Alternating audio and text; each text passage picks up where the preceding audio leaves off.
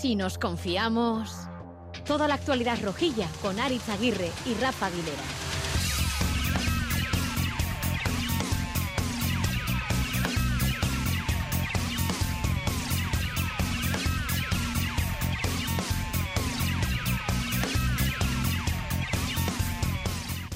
A Racha León, victoria de Osasuna y derrota también este fin de semana de parón liguero. Ya veis que en el Si nos confiamos podemos contar de todo, tanto lo uno como lo otro, y todo es cierto. Victoria de Osasuna para romper la racha negativa de dos derrotas, Tarazona 1, Osasuna 3, con más acierto que juego, como decía muy crítico el entrenador Santi Castillejo. Bueno, el partido, la verdad que futbolísticamente por nuestra parte no ha sido bueno. No ayudaba al campo, no ayudaba el juego de ellos que han estado muy bien, muy intensos. Y lo que esperábamos, un Tarazona es que nunca se rinde, que está siempre los partidos a, punto de ganarlos, algún día les cambiará, pero bueno, nosotros es importante ganar después de dos derrotas, contento por el trabajo, aunque es verdad que futbolísticamente tenemos que mejorar mucho. Eh, tampoco la dinámica que llegaban ellos y nosotros eh, era un partido para, para no cometer errores, no hemos querido jugar mucho, era mucho diagonales, segundas jugadas, bueno, hemos tenido más acierto que ellos y, y ahí nos hemos llevado el partido. Tarazona nunca se rinde. Gol de Ander Yoldi, como más le gusta, internada con velocidad y derechazo por la escuadra, con algún rechace, eso sí. Después Svensson de contragolpe. Un partido muy disputado, que, que, bueno, al final hemos podido conseguir los, los, tres puntos. Una jugada individual de Yoldi, que, que ha sido un golazo, luego un, un, error que han tenido ellos, y luego una contra ahí al final, que, que hemos podido matar el partido, y los tres puntos se vienen para Tajona. Y ya Sancho para rematar y dar tranquilidad, porque el gol del Tarazona y su ímpetu le acercó al empate. Victoria, por tanto, de Osasuna y también derrota. Madrid B2, Osasuna Osasuna 1. Si los rojicos pusieron el acierto, las rojas pusieron en Madrid el juego y las blancas los goles. Al inicio de la segunda parte, el entrenador Josu Domínguez. A raíz un poco del descanso, falta un poco alejada en tres cuartos que han materializado, pues bueno, nos ha hecho un poco volvernos locas o confundirnos en, en el plan de partido que teníamos preparado y, y bueno, eso ha hecho pues, que, que, se nos ponga el partido muy cuesta arriba. Aitana marcó para meter a Osasuna en el partido, la tuvo Arancha en el 83 y Gigi en el 90 para empatar de cabeza. Pero si el balón no entra no hay premio. Maite Valero, centrocampista de Osasuna. Ellas han jugado bien sus bazas, con mucho juego aérea y así, pero bueno, ellas al final han metido el primer gol y han sabido aguantar el partido y con el segundo gol se nos ha complicado más, pero bueno, el equipo ha luchado hasta el final, hemos metido gol y hemos tenido eh, ocasiones para empatar el partido, pero bueno, tengo que sacar lo positivo, que es eso, la lucha del equipo y pues ya pensar, pensar en el siguiente partido. Osasuna promesa sexto con 13 puntos a un punto de puestos de playoff de ascenso y Osasuna femenino quinta en puestos de playoff de ascenso con 7 puntos a 6 del ascenso directo que marca la líder el español femenino. Pues ya ven, todo esto en un fin de semana sin fútbol de parón liguero.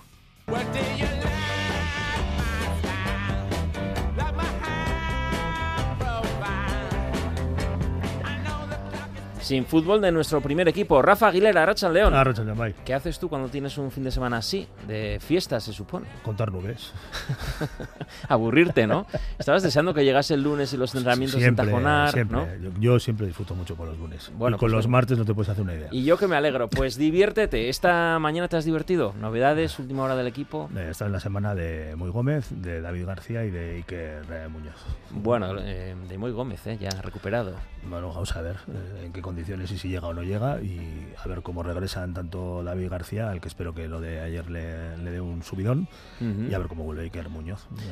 Bueno, lo de menos es que haya partido, ¿eh? No necesitamos fútbol para hablar de Osasuna y pasar estos raticos. Y hoy abrimos por primera vez en esta temporada nuestra particular sesión de la Comisión de Control y Seguimiento de Osasuna con los periodistas que cubren la actualidad osasunista, los fontaneros de Tajonar, los cañeros, los plomeros de Red Euskadi, eh, el plomero es Rafa Aguilera, ya sabéis, la voz de Osasuna en Radio Euskadi, que en esta comisión ejerce de secretario judicial. Eh, te voy a pedir que calientes el ambiente, desatasques el desagüe y adelantes el DAFO que vamos a hacer al final del programa. ¿Debilidades de Osasuna? La más eh, llamativa de todas ellas es el rendimiento en el Sadar, ¿no? Y tiene un indicador muy claro que es eh, la, la, cifra de goles a favor. Es una conseguido tan solo uno en casa. Máximo goleador Budimir con dos, ¿no? En Liga. Mm. ¿Amenazas? Yo creo que la, principal amenaza, y además eh, sobrevuela desde el comienzo de liga, son las expectativas. Eh, de esto ya hemos hablado en alguna, ocasión. Cómo se, cómo se gestiona esa expectativa y cómo se devuelve, creo, todo lo que ha rodado el equipo a, un punto de, de, realismo y de objetividad a la hora del, del, análisis y del planteamiento de lo que puede ser a futuro. ¿Fortalezas? Hombre, la, fortaleza. Por lo menos la más eh, evidente de todas ellas es la experiencia ¿no? que hay acumulada dentro del vestuario y en la dirección del equipo. Creo que esa es probablemente la fortaleza más importante de la que ha vivido Osasuna desde que subió a Primera División. ¿Y oportunidad? Bueno, la principal oportunidad es la, la el nivel que tienen objetivamente algunos de los jugadores que no se encuentran en su mejor momento de forma. Y la recuperación de estos, pues posiblemente eh, pueda permitir al equipo dar el paso adelante que todos estábamos esperando. ¿no? Vamos a abrir sesión de la comisión.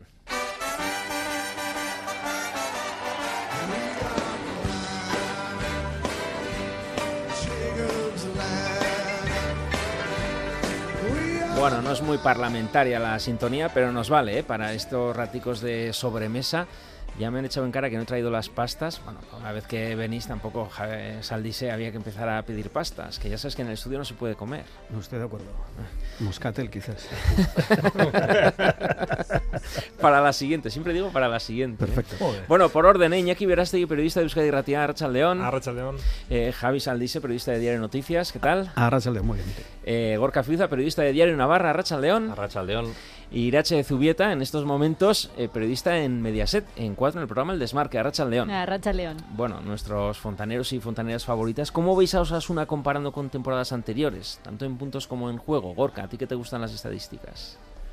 Buf, pues eh, difícil hacer una foto en poco tiempo, ¿no? Pero lo veo que necesita mejorar, pero añadiría un asterisco claro que es primero el calendario que ha tenido Segundo, la eliminación de la conference, que creo que aún ha planeado, quizá ya no, pero planeó sobre el ambiente.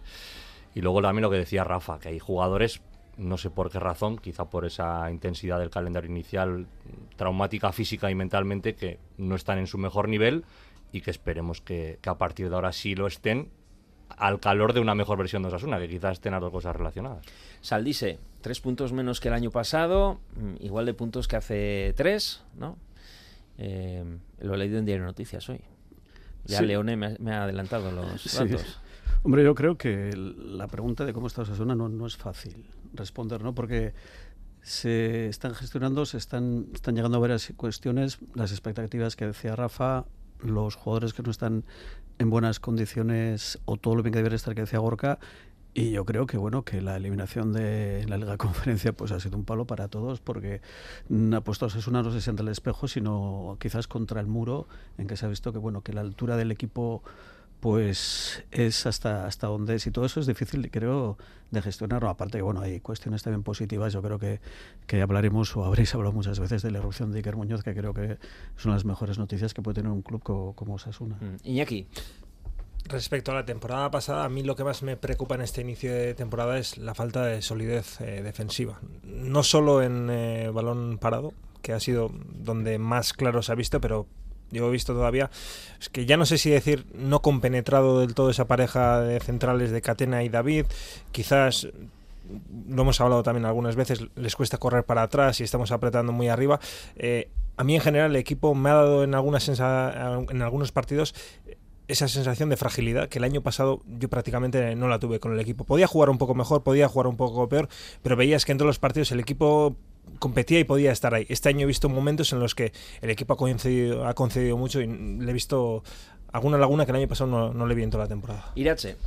Pues un poco en la línea de lo que dice, eh, igual uno es una más equilibrado y que los partidos estén compensados tanto en ataque como en defensa. Yo creo que no hemos visto un partido completo al 100% todavía en lo que va de temporada y la actitud de esos Asuna que iba al Bernabéu y como la temporada pasada iba perdiendo al descanso y aún era capaz de darle la vuelta al partido porque peleaba todos los balones y estaba ahí, ¿no? Ese Osasuna que da miedo porque se acerca y... Mm, como en Bilbao, el día que pasamos la fase de la Copa del Rey.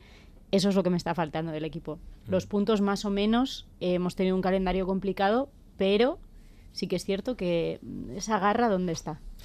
Comisión de Control y Seguimiento de Osasuna en este Si nos confiamos, en tu Asamblea Roja, ya sabes, en Radio Euskadi, en tu FM, frecuencia FM habitual, también clicando Radio Euskadi Plus en EITV Nayeran, en la app EITV Nayeran o en eitv.eus y luego cuando termine esta tertulia la tendréis íntegra en vuestras plataformas podcast y también en Twitter en arroba si nos confiamos, además de en la página de itv.eus barra si nos confiamos y recordad que nos escuchéis gracias a los osasunistas en la realización técnica Asier Iriarte y Javi Martín.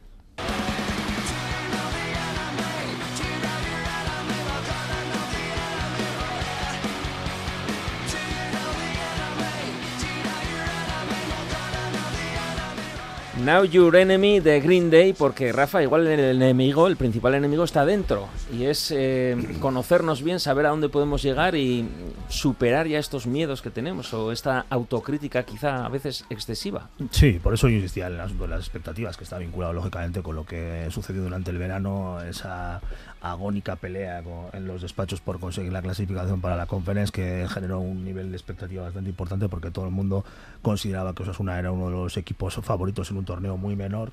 El resultado del sorteo te empareja con probablemente uno de los principales candidatos a, ganar la conferencia y te quedas fuera de, juego. Y eso pues termina por, creo, nublar en cierto modo el juicio. A eso hay que sumar, eh, evidentemente, los malos resultados en casa, porque en buena medida no hay que olvidar que la temporada pasada si eh, hay un factor que decide claramente el éxito del equipo es su rendimiento en casa. Incluso en los partidos tan complicados como los que ha disputado esta temporada, me refiero, me refiero a partidos contra el Barça, contra el Sevilla, contra el Athletic, eh, el rendimiento del equipo este año, al menos en los resultados, porque, por ejemplo, todos nos fuimos muy satisfechos de lo que dio Osasuna, un Osasuna con un perfil, vamos a decirle, alternativo contra el Fútbol Club Barcelona. Todos nos fuimos muy satisfechos a casa después de verle a los de Arrasate perder en el SAR contra el Barça, pero la ausencia de esos resultados en, en, Iruña yo creo que es la que, eh, sumado a ese mm, chasco que sin lugar a dudas eh, supone la, eliminación en la conferencia,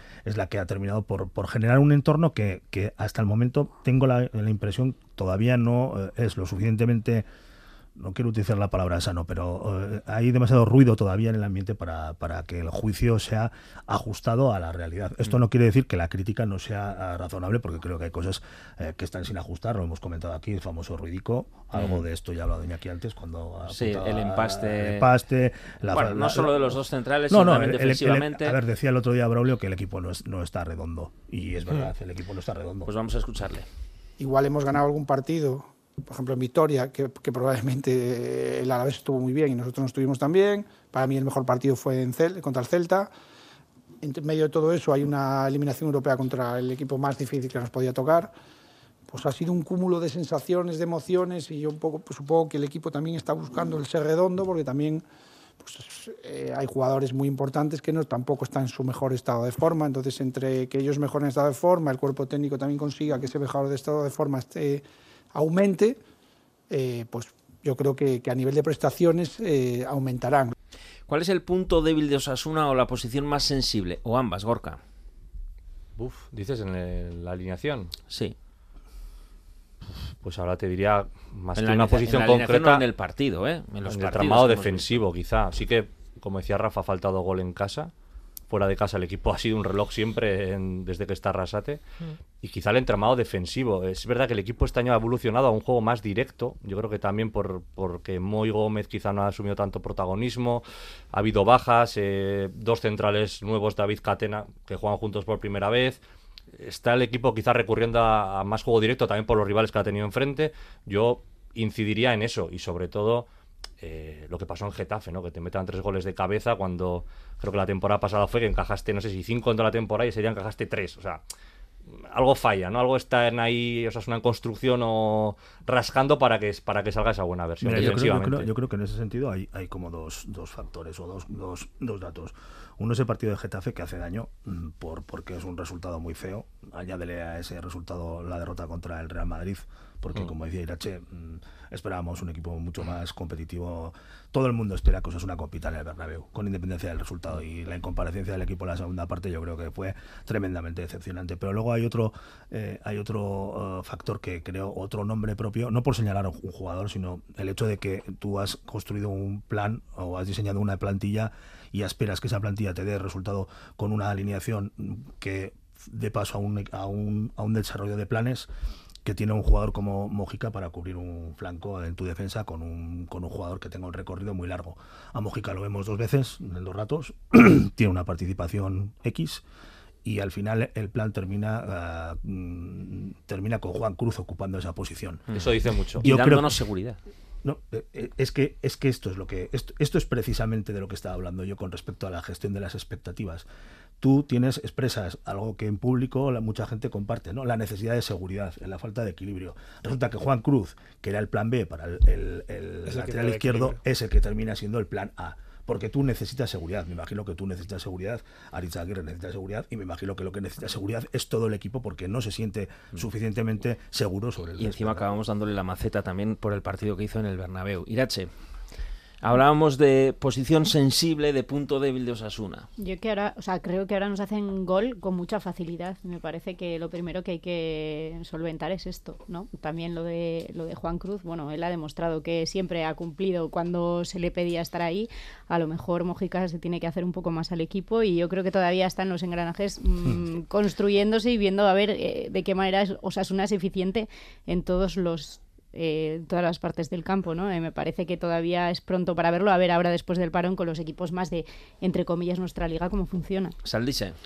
Evidentemente la defensa estoy de acuerdo con todos vosotros, pero yo creo que por la banda izquierda Osasuna se está desangrando un poco. Evidentemente no está Abde, un jugador diferencial, pero lo que antes comentéis, lo que de- decía Rafa, pues Mojica llegó para con una gran expectativa y por ahora pues el chaval tiene que subir muchos peldaños para intentar Es que llegar yo en creo que se esperaba un estupiñán, ¿no? Eh, con Mojica y realmente La expectativa, ¿no? Era la expectativa. Yo creo que sería injusto pensar que cuando vino Mojica no pensamos todos que era un fichajazo, porque es un Mm. jugador pues con conocimiento de la liga, con un perfil muy, muy, muy, muy concreto, pero la, con, digamos, su perfil ya advirtió del Arrasate que eso- es un jugador que no tiene retrovisor, entonces, pues bueno, eso crea, crea problemas. Y, y el cambio a Juan Cruz, eh, yo creo que le da a la defensa, en general lenta por los dos centrales, eh, un poco más de velocidad, porque Juan Cruz tampoco es un jugador lento, pero claro, eh, Juan Cruz no tiene esa proyección ofensiva que tienen otros. Entonces, tú ya sabes Mm. que Osasuna mu- muchas veces te va a intentar Mm. doblar cuando llega arriba por la derecha. Entonces, Ta- ta- también, también creo que ahora en esta fase de partidos, si Mojica se recupera, yo creo, si Osasuna va, va sumando. que que jugando de esperemos, lateral. Yo creo que volverá al plan inicial de que in- intentar que Mojica. Esa, esa sería una gran noticia. de- ¿eh? eh, eso, por eso te digo, que Osasuna vaya sumando, que vaya cogiendo ese rodaje, ese, ese ser redondo que decía Braulio, porque el plan es mm, someter al rival y los laterales son Tienen que ser profundos. tienen que Sí. ser profundos y ese es el termómetro de Osasuna. Sí. Si Mojica está jugando de interior y Juan Cruz atrás, es que hay ahí una seguridad que, que- que pide el equipo y, y yo creo que si Mojica vuelve a lateral y da una buena versión será Sí. la mejor noticia para Y Osasuna. que luego es una de las partes en las que más cambios ha habido. Hombre, claro. Entonces se tiene que reajustar. Esta catena que ha llegado nuevo, que se tiene que ajustar con David, se ha ido Aridane, Nacho ha estado lesionado, Juan Cruz estaba sin jugar, ha vuelto, está Mójica. O sea, creo que ahí hacen falta que las piezas vayan encajando y poco a poco lo irá consiguiendo Sin, sin, arrasarte. sin- sin, eh, compararlo con Estupiñán. Porque No, un jugador no tiene tenemos el Ya no es suya ya- la- no, no ya- tenemos. no- es que no tenemos. tenemos que recuperarlo. Eh, Y que luego. Abde era muy desequilibrante y se le echa en falta. O sea, es que... Eh, yo, Para los oyentes que no lo sepan, teníamos un efecto de Sí. recaudar caja cada vez que mencionábamos a Estupiñán. Con eso pagamos dos Porque docenas, de, dos, docenas de chuletones. Lo ¿no? que le criticamos y lo que nos acordamos. pero de ¿os acordáis del partido de Estupiñán contra la Real? Sí. De, ahí, de ahí en adelante fue otro Y Estupiñán. el primero contra el Leganés. Y- bueno, y el primero. la pero yo- primera parte.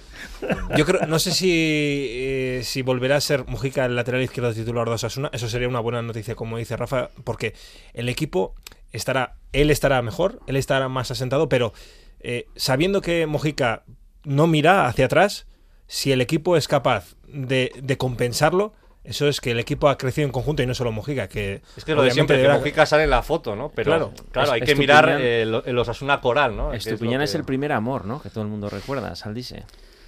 Bueno, no sé, está acordando del partido contra la Real de Estupiñán y, y, y no, hombre, yo creo que a mí me parece que le va a dar un tiempo de, de adaptación o de recuperación a Resate a, a Mojica. No, no, no tengo ningún dato al respecto. Pero otro día en el partido contra el Promesas, que Arrasate suele hacer cosas, pues jugaron tres laterales izquierdos, que uno era Juan Cruz, obvio, pero jugó Rubén Peña y jugó Areso. Mm. El lateral derecho en todo momento fue Nacho Vidal. Todavía habrá que subir fue- a Adama. no lo sé, no, no lo sé, pero en ese partido Nacho Vidal fue de los mejores. El lateral derecho, por cierto, quizás sea la, posición mejor cubierta de toda la primera división. Porque el otro día sale Nacho Vidal y fue el mejor contra el Promesas. Hizo un partidazo, pudo meter tres goles. Y en Valencia metió gol. Sí, Sí, sí. entonces yo creo que a Mojica yo creo que le va a dar un poquito de aire a Rasate, desde luego si vuelve a jugar de lateral es que estará como, como un avión, pero hay otros jugadores que ahora mismo están muy bien, que están llamando a la puerta y que yo creo que Rasete también, pues, bendito problema, tener varios jugadores que están bien y que pueden jugar Como lo que ha pasado con Areso, que tienes un plan y de repente Areso tira la puerta. Eh, por ejemplo, hablas de jugadores, como cuáles. Areso, Areso el otro día lo probó del lateral izquierdo y la verdad es que yo creo que tampoco hay... Él, él, mismo se está poniendo donde se está poniendo, nadie, nadie le, ha, le, ha, hecho nada. Y yo creo que Rubén Peña es un jugador pues que también juega en muchos sitios. Yo no sé qué pensaría el otro día cuando acabó jugando de extremo izquierdo en un partido que empezó de, de lateral derecho, ¿qué pensaría algún otro jugador de la plantilla que dice... Pues a partir de ahora yo creo que vamos a ver bastante a, a Areso y, y, Rubén Peña. a mí no me disgusta ese doble lateral, ¿eh? La verdad es que funciona. Tenemos que recordar que Osasuna es decimosegundo con 10 puntos, 9 goles a favor, 14 en contra, a 3 puntos de Conference que lo marca el Rayo, a 5 de Europa League que lo marca la Real y a 9 de Champions que lo marca el Atlético de Madrid. Y eso sí, el descenso lo tenemos a 4 puntos que lo marca el Celta. Tres victorias, las tres fuera de casa en Vigo, Valencia y Vitoria, un empate en casa contra el Sevilla y cinco derrotas, tres contra equipos Champions, porque ya hemos jugado en esta ida de la liga, menos con la Real, con todos los equipos Champions. So you.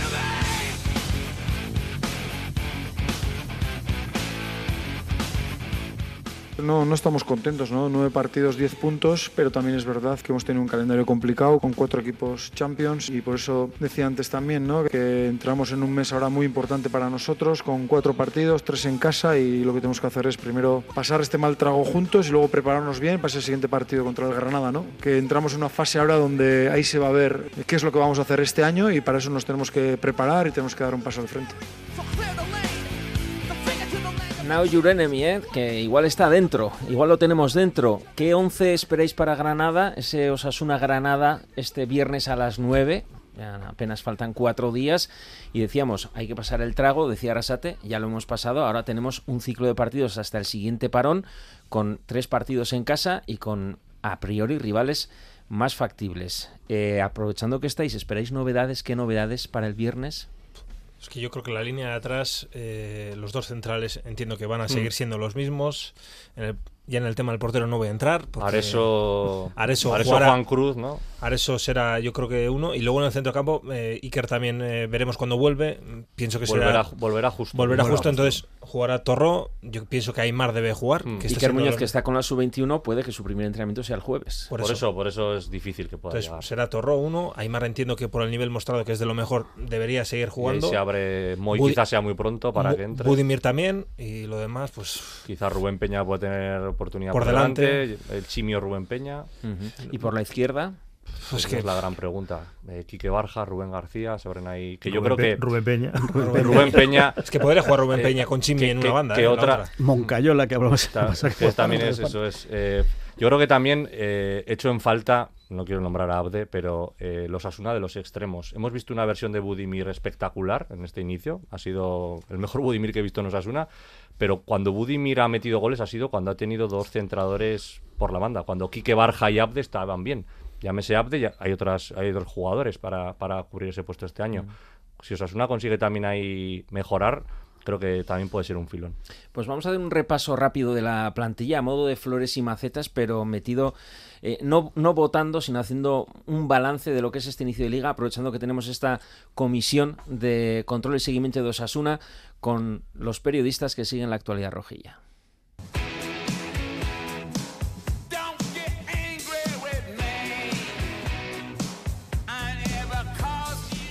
Cuando digo de pasar el trago juntos es porque en estos campos, si nosotros estamos mal y el Real Madrid bien, esta es la diferencia que hay entre los dos equipos. Entonces eso, aunque nos duela, es así. Entonces tenemos que pasar juntos porque a, a los futbolistas no les gusta encajar un 4-0, al que juega 15 minutos no le gusta jugar 15 minutos, el que no ha salido pensará que con un 4-0 podía haber salido y, y desde ahí puede haber fugas, ¿no? Entonces no, tenemos que hacer eh, grupo y tenemos que pensar, joder, aquí no hay un culpable. Todos nos hemos equivocado, máximo responsable aquí está el entrenador y a partir de ahí analizarlo y crecer para en ese tramo de cuatro partidos que es hasta el siguiente parón podemos hacer mejor las cosas y, y sumar más puntos.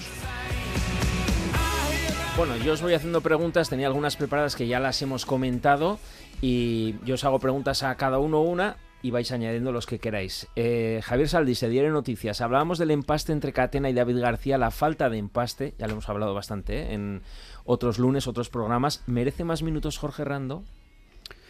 Pues quizás sí, pero se lo va a tener que ganar. Es que es muy difícil entrar en, en, los planes de Arrasate, salvo, como en el caso de Areso, que no que lleves a la puerta, sino que te a la puerta. ¿Cómo se resuelve el ruidico?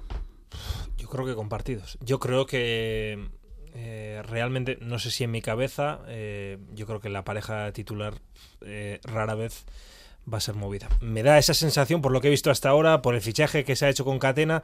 Yo creo que Errando tendrá sus minutos porque va a haber partidos entre semana, menos que con la conferencia, pero la pareja de centrales, a menos de que haya un esto gordo, no creo que vaya a cambiar de aquí a final de temporada. ¿Lateral derecho Peña o Areso Irache? A mí me gusta más Rubén Peña pues se puede poner por delante también, o en la izquierda, como decíamos, pero a ti te gusta más lateral derecho Peña, aunque esté rompiendo a Areso la puerta, como decía aquí Gorka o, Javi. Sí. Depende del extremo que le pongas. Claro. Mm. Es que con el Chimi casi yo veo más Areso, si va a jugar el Chimi. Porque Areso va, viene, va, viene, va, viene. sobre eh, todo viene. Sobre todo viene. Yo con si va a jugar el Chimi casi veo más a Areso. Eh, pero a mí Rubén Peña me parece más completo. Hombre, yo técnicamente creo que Rubén Peña es, mejor jugador, pero en el sistema que ese del Chimi, de la anarquía que tiene el Chimi, me parece que igual se le puede conjuntar mejorar eso por el fondo que tiene. Creo además que eso está en, esos, en uno de esos momentos que el futbolista le tienes que dar minutos. O sea, creo que Arrasate, no sé si lo ha dicho públicamente muy en abierto, pero me suena, ¿no? Que tiene esa idea de es que mm, Areso hay que aprovecharlo. Cuando un jugador está así, hay que aprovecharlo. Es como Iker Muñoz, ¿no? Eso es. Y Iker Muñoz tiró también la puerta y había que ponerlo. Lucas Torro, pues Lucas Torro tuvo que esperar porque Iker Muñoz estaba impresionante. Gorka Fizadiero en Navarra, la ausencia de Moy, ¿hasta mm. qué punto se ha notado y ahora tiene sitio? Hasta cuando se recupere tiene que tener sitio. O sea, yo creo que Moy Gómez es que tiene que tener sitio en Osasuna porque es el motor en el centro del campo y habláis de empaste con Aymar Oroz ese triángulo que forman ya sea con Iker o Lucas Torró y Aymar y Moy por delante, yo creo que por ahí tiene que pasar el fútbol de Osasuna sí o sí. Y, además, si, si se recuperase el mejor, eh, la mejor versión de Mojica y ese lateral profundo, incluso podía ser aunque nos gusta más por dentro, podía ser un, un falso extremo, ¿no? Mm. Eh, Iñaki, ¿ves sitio para Pablo Ibáñez? De titular, ¿Cuándo? ¿Por quién? De titular ahora mismo no. Yo creo que Torro o Iker, Aymar es el otro y el otro puesto es para normalmente eh, Moy y, Moncayola. Y, y, Pablo está un escalón. Ahora mismo, para mí está un escalón por debajo de esos cuatro o cinco jugadores. O sea que es el quinto o el sexto para tres puestos. Y echábamos de menos, Javi, el mejor Barja. Sobre todo de, por la izquierda. Sí, yo creo que es que prueba con Barja, yo creo que lo hemos comentado con Rafa alguna vez, que todos los años tenemos todos una gran expectativa con él, porque la verdad el chaval se lo trabaja, se lo cura muy bien en Tajona. El año pasado estuvo, yo creo que la llegada de Abdel le, picó, le hizo subir.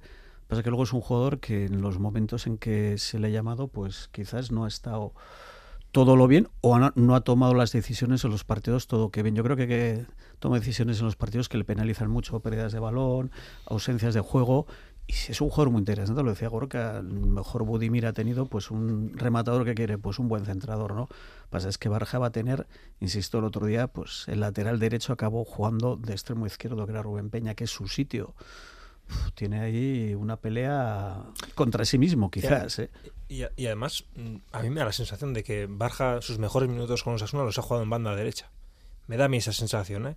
eh y por ahí el sistema ahora mismo está a Chimi Ávila, eh, que Chimi cuando vaya el balón por la izquierda sea un doble delantero, que le des profundidad al lateral derecho, eh, o Barja está muy bien, o va a tener que retocar bastantes piezas a Rasate para ponerlo para mí en su mejor puesto que es en la banda derecha. Y Raúl García de Aro, fichaje de futuro, que todo el mundo habla, habláis muy bien de él, pero que todavía no ha metido un gol. Me extraña que no hayas preguntado por Rubén García. Es que va seguido. Ah, va seguido. Ahora empieza con los García. Es que no, me, he leído. vas por la G, ¿no? Vale. Ah, no, no, es que me coloco con las bandas, es verdad, es verdad, con Rubén García. Venga, pues día, ¿qué querías decir de Rubén García? Que me, extraña que no lo hayas mencionado. Y de hecho es un jugador que, que está ahí, que sabemos que tiene una capacidad, bueno, eh, desde el punto de vista... Eh, de más a menos. Empezó muy bien. De más en la previa y de menos en el Bernabéu en la segunda parte. Sí, una pretemporada además espectacular. Y contra el Brujas lo hizo muy bien, o sea, fue uno de los más destacados. Es, pero... es otro de esos jugadores que si está en buenas condiciones... Eh, forman parte de las oportunidades que se le presentan a Arrasate. Es un jugador que también lo comentábamos, el, el amistoso del otro día y al sol nos dio bastante tiempo en tajonar. Y hablando con Luis que echábamos de menos al, o llamarme, qué pena de no estar ahí. No, porque tendrías que haber traído la Me cogería fiesta y, ya sabemos que no eres capaz de traer unas pastas como para llevar En el estudio no se puede y encima a algunos no les conviene. Pero hubo, hubo, hubo, almuerzos familiares, eh, ah. además, sí, sí, muy interesantes allí en la, en la grada.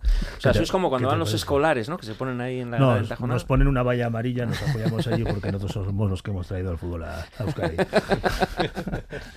bueno, estábamos hablando de Rubén García. Estábamos hablando, estábamos hablando, hablábamos yo el otro día de, de los problemas físicos de Rubén García que es la impresión que siempre transmite, el hecho de que es un jugador que no consigue alcanzar el punto de ese 100% y cuando lo consigue no es capaz de, sostenerlo en el tiempo. Y, yo tengo para mí que es un futbolista que todavía tiene mucho que aportar a un equipo como Osasuna y al que le queda muchísimo fútbol en sus piernas. Y me da la sensación de que es otro de esos nombres propios que confío, antes o después, por lo menos pueda tener una participación, al, menos durante dos, tres meses, con una mínima regularidad. ¿Y Raúl García de Aro? Raúl García de Aro se acaba de tropezar con lo que ha dicho Gorka. Ahora mismo, ahora mismo es una jugando con una referencia arriba única eh, y con y con un Budimir en el estado en que se encuentra. Es que es muy complicado que pueda. El Raúl Raúl García de Aro está, mm, creo, Mm, afrontando un auténtico máster, porque si es capaz de, no solamente tomar buena nota del juego de esta mejor versión de Budimir, si eh, además de eso es capaz de tomar buena nota del super mega profesional que es Budimir, eh, fuera del terreno de juego, mm. es decir, ese nivel de autoexigencia, esa capacidad para ser analítico, autocrítico y poner todo eso a su favor, pues, pues probablemente para Raúl García de Aro, de entrada, el tiempo que está viendo, le va, para él es un auténtico lujo. Veremos si luego es capaz de llevarlo al césped. Raúl García de Aro no está jugando por mérito de Bunimir. Es que cuando Raúl García de Aro ha jugado, ha jugado bien. Mm. Poco, pero bien, siempre. Entonces, pues es que mientras Budimir esté así, pues va a ser difícil que juegue. Pero ¿eh? siempre cuando Budimir no metía, decíamos, el estrés, la ansiedad de meter un gol, eh, vale igual para Raúl García. Pero la cuestión es que otros años han metido Budimir goles a final de temporada y luego hemos dicho que ha hecho buena temporada. A mí Budimir, cuando desde la temporada pasada, desde mitad de temporada, aunque haya metido más goles o menos, a mí jugando me gusta me gusta lo que le da al equipo. Luego tiene sus, sus ratos o fases de la temporada en las que convierte o no, pero Budimir es un buen jugador que siempre, o casi siempre aporta al equipo para el momento que tiene el gol de cara, ¿no? Habrá que mantenerlo y a ver si no se le acaba la primavera con este otoño, ¿no? Está la cosa como para renunciar. Por eso. No sé si queréis añadir algo de la delantera. Sí, al final lo que estáis comentando, eh, cuando algo funciona y encima yo creo que es innegociable jugar con un único punta, que también es el, esquema de Yagoba. Eh, Luego se podría debatir eso, ¿no? También, tiene su debate, cambiar el sistema. ¿Os sorprendió la renovación hasta 2025? A mí, de primeras me sorprendió. Luego explicada, pues bueno, tiene su, tiene su entendimiento. Al final es un jugador que, que explican en el club, confían en él pese a que vaya cumpliendo años porque es un rematador que físicamente además se cuida mucho porque decía Rafa ese hmm. nivel de exigencia que tiene y luego encima pues la renovación te permite abrir otras vías a nivel salarial. Y Budimir yo creo que va a dejar números muy bonitos en Osasuna. Mm evidentemente, porque ya... ¿Límite salarial o...? Límite salarial, además del límite salarial, que también, es, también son más que bonitos, pues no sé si rojos no voy a decir, pero sí es un jugador que el otro día, pues viendo las estadísticas, es de los extranjeros con más goles, es lógico que un extranjero meta goles, todas estas cosas, pero bueno, quizás el goleador pues ya lo tenemos ahí. El coste, pues es el coste y los años que va a estar aquí, pues... Pero bueno, él dijo que iba año a año, ¿eh? Tampoco mm. igual... Es que 2027 queda tan lejos que... No, pero eso dice también mucho de él de la forma en la que afronta Pero yo creo que es un, jugador con mucho compromiso y que es muy autoexigente, como tú dices. Y además es que cuando vas allí se ve, porque siempre, o sea, el primero en la bicicleta, el último que se va. Mm, y que, o sea, es un apostado desde que lo trajo por él muy en firme. Entonces, sorprender tampoco. Eh, vamos a hacer un repaso también a la cantera y a ver si nos da tiempo a hablar de, del tema de los límites salariales y un poquito de economía.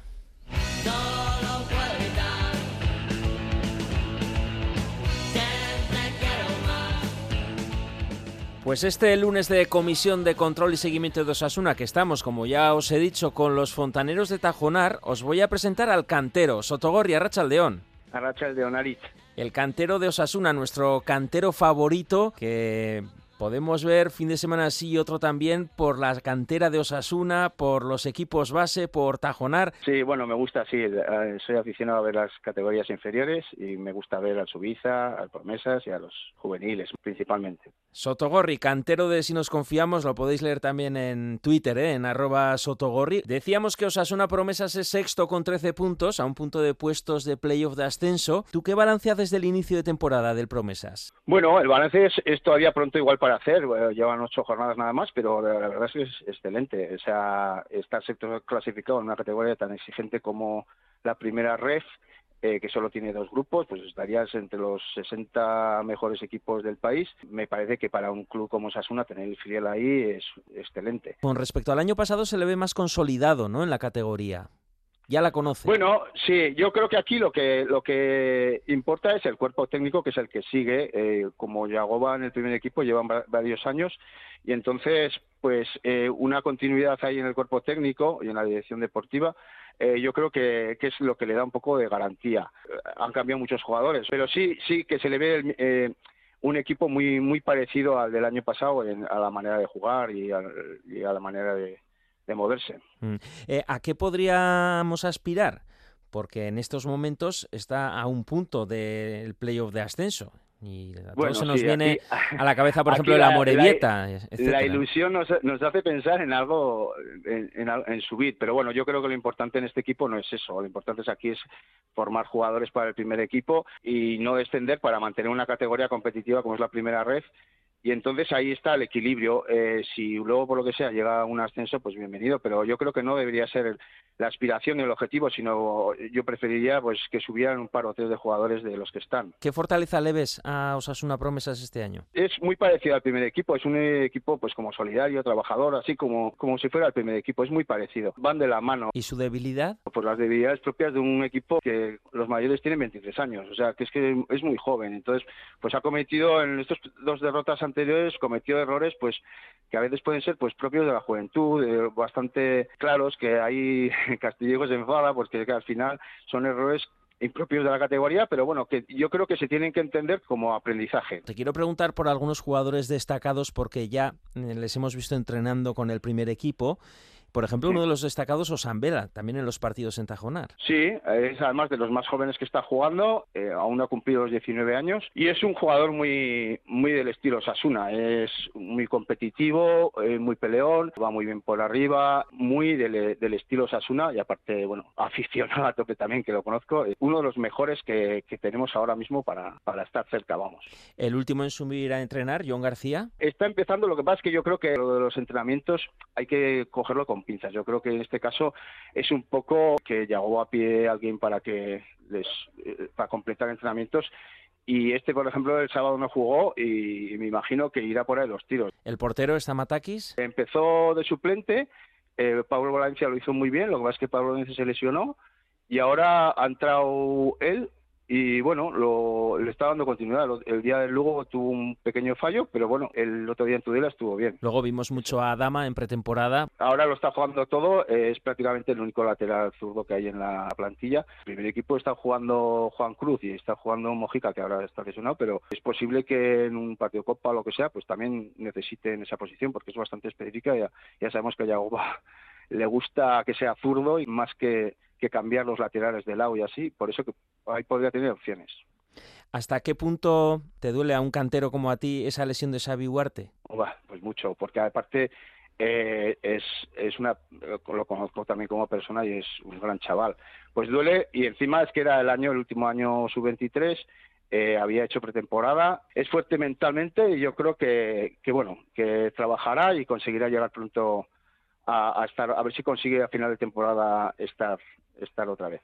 Esa rotura ¿eh? del ligamento cruzado anterior en la rodilla izquierda, pues que le ha arruinado la temporada. En cualquier caso, visto tantos jugadores nuevos, tantos fichajes, hay quien dice que cuesta reconocer a este Osasuna promesas. Pues ha habido, ha, habido bastante cambio, porque aparte de los nueve fichajes, pues han subido algún juvenil y bueno. Eh, la verdad es que ha habido bastante revolución esta temporada. Entonces, pues bueno, y parte, ¿sabes qué pasa? Que los que llegan fichados tienen una cierta ventaja porque compiten ya están para competir ya. Entonces eh, los, los está poniendo más, seis o siete de los fichajes todos los días son titulares. Pues Otogorri, es que ricasco iremos haciendo un repaso de Osasuna promesas también cuando pierda, que últimamente te llamamos con una victoria como la del sábado, ¿eh? de, con ese 1-3 eh, bastante contundente contra el Tarazona. Suri, agur.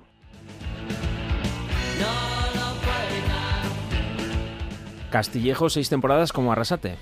Sí, sí, lo decíamos ahora, ¿no? Yo creo que es para quitarse el sombrero lo que está haciendo Castillejo desde que llegó, porque no solo en primera red, que el equipo está en una categoría muy potente con equipos profesionales o semiprofesionales sacando puntos, sino el gen competitivo, ¿no? Más allá del talento que puede haber en un filial, ese gen competitivo de oficio, de trabajo, que el otro día se vio incluso en el amistoso, uf, que y luego ves que llegan los chavales arriba y están preparados para competir, yo, vamos, me quito el sombrero ante, ante la preparación del promesa y de Santi Castillejo, sí. Blown her eyebrows on the way, shaved her legs and then with a she. She says, Hey babe, take a walk on the white side. Said, hey, honey, take a walk Vamos a saludar a nuestro árbitro emérito, Fran Pardo del Burgo, a Racha León. Arracha León, ¿qué tal estáis? El único emérito al que hacemos caso. Eh, hoy no hemos puesto. Y no siempre. hoy, no hemos puesto el indicativo de de bar en bar porque hoy estamos dentro de una comisión casi parlamentaria eh, de control y seguimiento de Osasuna y por eso te quería preguntar sobre el balance. Si salimos ganando o perdiendo con los árbitros, bueno, voy a decirlo coloquialmente, eh, ¿dónde nos han robado y quién y cuánto? Bueno, yo tengo que responder igual de coloquialmente. Robar no, no nos han robado nada. Bien dicho. Porque eso de robar suena muy feo y muy mal. Y no. Puede haber errores que unas veces te, eh, te benefician y otras te pueden perjudicar. ¿Dónde nos han perjudicado? En general, pues probablemente el único día que yo creo que me siento perjudicado es el día del Atlético Madrid. Por el arbitraje de Martínez Munuera, especialmente por su auxiliar en el, en el bar, que nos le llamó en el gol que marcó Aymar en, que marcó David, David, David, García. Que marcó David exactamente en la jugada en que... Pablo González Fuertes. Exactamente. Mm. Señalado. es el único día que me siento eh, perjudicado. Mm. No quiere decir que con eso hubiéramos ganado ni hubiéramos empatado, porque bueno, hubiera sido el empate a uno y quedaban 15 minutos, también podíamos haber perdido. O sea que bueno, es un error que nos perjudicó. Y ojo también, en, el, en el partido contra el Barça, en el Sadar, con ese gol de Cundé que podría ser parecido.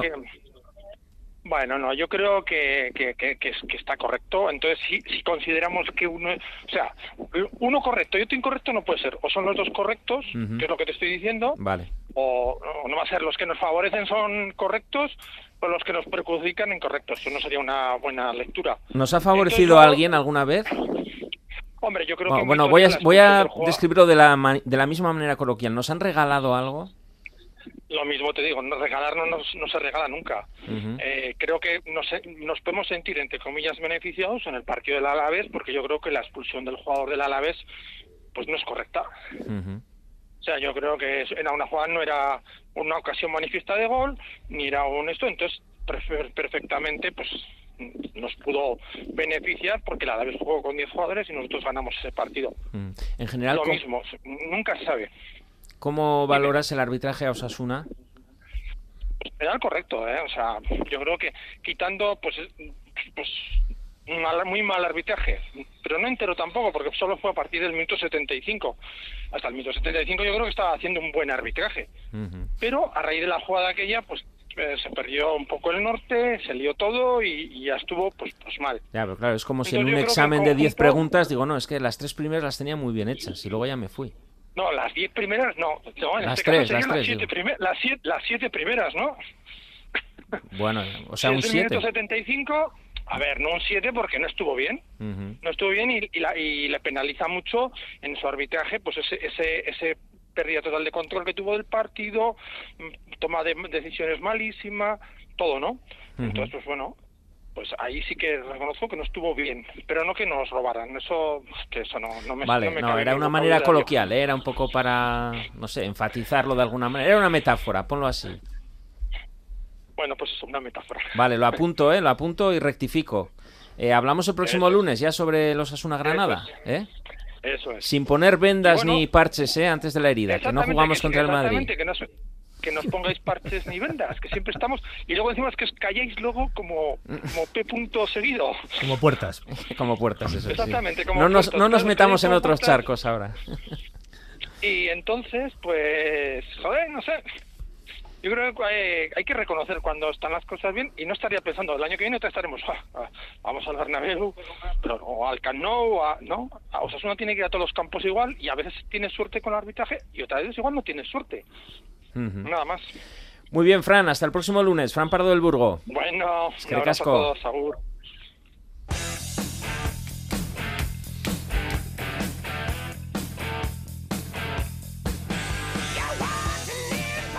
Bueno, os quería preguntar por el tema del límite salarial y el valor del equipo. Eh, ya hace varias semanas que mm, salía esa noticia de que Osasuna, según algunos digitales como Transfer Market, eh, tiene el equipo, el décimo equipo más valioso de la liga y en cambio eh, está el tercero por la cola en el límite salarial. esto, al final, sobre el límite salarial, va a condicionar varios fichajes eh, por ejemplo, Braulio Vázquez hablaba del fichaje de Aymar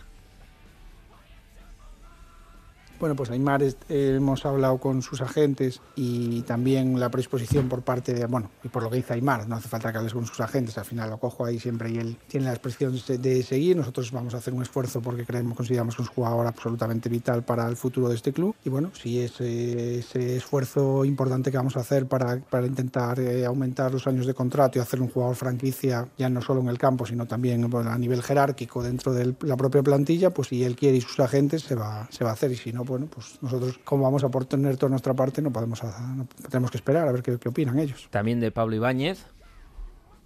Es cierto que tiene una prolongación por partidos, que el club, en cuanto cumpla esa, esa situación a nivel contractual, ya tiene establecido un salario sobre para que pueda seguir, pero le hemos ofrecido más dinero del que tiene ya establecido y estamos ahí hablando, es lo que te puedo decir. A pesar del valor del equipo que tenemos, ¿cómo influye en la gestión de futuro ese límite salarial, Gorka? Bueno, pues es el famoso techo, que, la temporada pasada nombraban Yagoba y Braulio en su discurso de final de temporada y el inicio de esta, ¿no? Al final, Osasuna ha ido creciendo, ha ido contratando mejores jugadores, el quesito que siempre nombra el director deportivo se ha ido cubriendo y claro, mm, tienes que ir eh, mm, firmando renovaciones como se han ido haciendo estratégicas para retener a tus mejores jugadores, pero mm, no ha habido salidas, por ejemplo. Yo creo que es una un asterisco importante. Osasuna no ha vendido en este tiempo, de ahí que también se, se, venga diciendo ¿no? que quizá eh, a medio plazo mm, o a corto, vamos a ver, hay una necesidad de venta porque el límite salarial ya se ha visto. Estás en la parte muy baja de la tabla, pese a que ha sido creciendo. Es paradójico, pero es así el control de la liga. Saldice. Yo creo que Osasuna está obligado a vender, es, es, de cajón, me parece, porque es que esos dos números son muy difíciles de explicar, porque hemos hablado de 137 millones de valor de plantilla y el límite está en 47. Son, son unos números muy difíciles de, de encajar, que yo creo que tiene que ver también pues con el empuje de chavales que tienen una cotización y que se han tenido que han revalorizado la plantilla y evidentemente con adquisiciones de jugadores porque en dos delanteros nos hemos gastado 14 millones de euros, creo. Le preguntábamos a Alfonso Lecuna, que es asesor de empresas, economista y socio de Osasuna, sobre esa correlación ¿no? que siempre mencionamos, el límite salarial, el techo que tenemos teniendo ese valor de plantilla.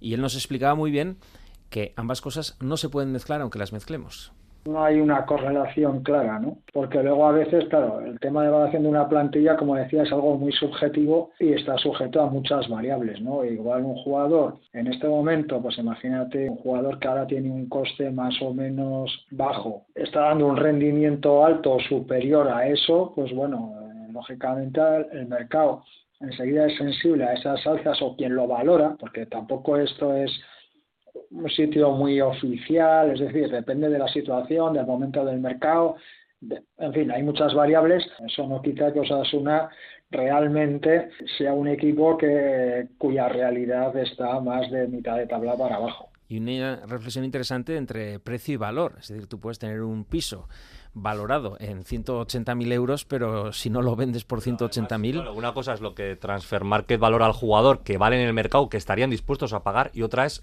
el salario que tú pagas al jugador, que eso es la bolsa del límite salarial. Hay un dicho clásico que solo el necio confunde valor y precio. tampoco, no, y además tampoco vamos aquí a poner estupendos, pero, pero luego aparte yo creo que hay que... Eh, mm, poner en no, no, no voy a hacer no va a poner en cuestión eh, la cifra que facilita Transfermarkt, pero sí que eh, sería necesario por lo menos para quien nos escucha y que a las personas a las que les gustan este tipo de cositas mm, conocieran cuál es el origen de, de, de, de ese dato, cuál es la fuente y de dónde salen esos números. Eso no deja de ser un algoritmo Hmm. que introduce una serie de variables, como os- pues, explicaba antes Alfonso, que, que ofrecen una visión, pero que evidentemente no se ajusta ni mucho menos a la realidad. Una porque- visión, nos decía Alfonso, muy volátil. y- no, pero no solamente volátil, sino que no que se ajusta a probablemente a, la variables. Y que, y que probablemente no se ajusta a la realidad, porque mm, eh, ahí tú. Es muy sencillo, es, es tan fácil como mirar la valoración de algunos de los jugadores de Osasuna Hmm. eh, en, esa, en ese sitio en ese sitio web, no, no es despectivo, y ver si efectivamente el mercado estaría dispuesto A pagar eso. a pagar eso. Sobre valor, y, la cifra. la sobre cifra valor y precio, Alfonso Lecuna. Esto es como la bolsa, ¿no? Tengo tanto, claro, hasta que no realizas la venta no sabes lo que tienes, ¿no? Entonces, en este caso es similar. Eh, podríamos distinguir lo que es valor de plantilla de lo que es precio, ¿no? A veces confundimos valor con precio, ¿no?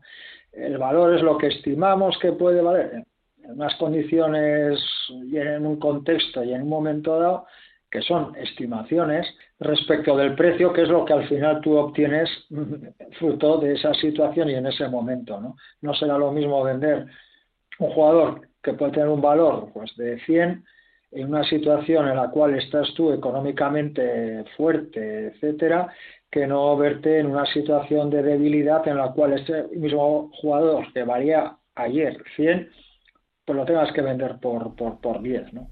Y aquí. No, es que el valor, por ejemplo, lo estaba buscando, el de Raúl García de ahora mismo es de 3 millones. Que acá- por cierto, bueno, han dicho que igual sale cedido en breve. No sé si lo habéis leído. Raúl. García de Aro.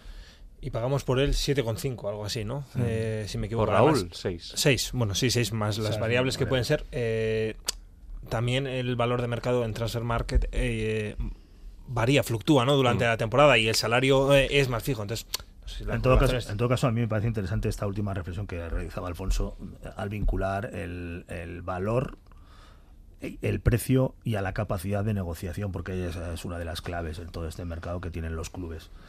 Y si escarbamos un poquito más, veremos cómo esa posición de Osasuna en los últimos dos años y el, el último mm, baño de realidad es la publicación del límite salarial, Mm. se ha visto seriamente deteriorada, con lo que en esa necesidad que no es, a- que no es que solamente se comente, como decía Gorka, sino que la está expresando en público cada vez que tiene oportunidad de comparecer en nada más y nada menos que el director deportivo del club, la de Sí, vender jugadores. Es decir, no es, no es algo que se oye por ahí, sino que lo dice el director deportivo. "Ma- Vamos a, tener, alguien va a tener que vender a alguien. Es que Está- han intentado retener el talento, pero se puede Sí. hasta cierto punto. Y ahora ya hemos llegado a un punto en el A que van a tener que vender. Y quiera- Osasuna en esencia siempre ha tenido que vender. Eso es. Eh, Eso aparte. O Pero- sea, es que pero- somos un club vendedor Correcto, de jugadores pero y ahora llevamos unos años raros en los que hemos retenido, pero ya cual.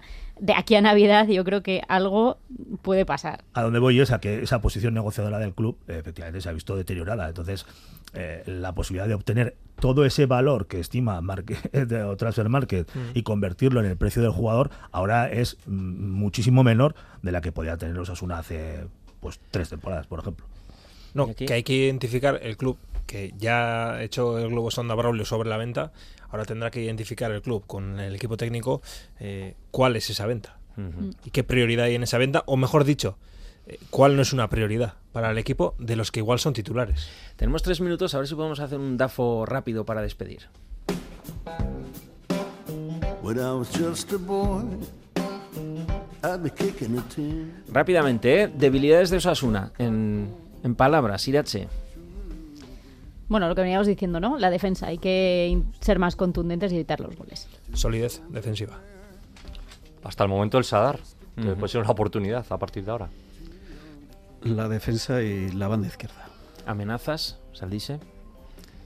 Pues estoy yo con Rafa, pues gestionar un poquito toda la expectativa que hay, todo este globo de osasunismo tremendo que quizás nos está llevando a ver un equipo que no es lo que era o que creíamos que era más grande de lo que es. Irache. Las emociones, ¿no? Volver a, a la realidad de antes de meternos en la conferencia y ir poco a poco, paso a paso. Para mí encadenar eh, una racha de esas eh, que encadenamos alguna vez eh, de no ganar eh, muchos partidos. Lo iba a decir. Que siempre hay, hay un momento de la temporada de pequeño bajón, a ver si, si no es muy, dura, muy duradero. Vamos a ponernos positivos. Fortalezas, Irache. Yo creo que tenemos una muy buena plantilla, tanto los titulares y el fondo de armario. Saldise. Yo creo que va a haber jugadores que se van a poner bastante mejor de aquí a, a poquito tiempo. Sí, el nivel individual va a subir seguro y luego también la experiencia que decía Rafa al principio. Eh, que para estar supuestamente tan mal no está tan mal Osasuna. Para mí esa es la, la oportunidad. Al loro, te ha faltado al loro. El al loro.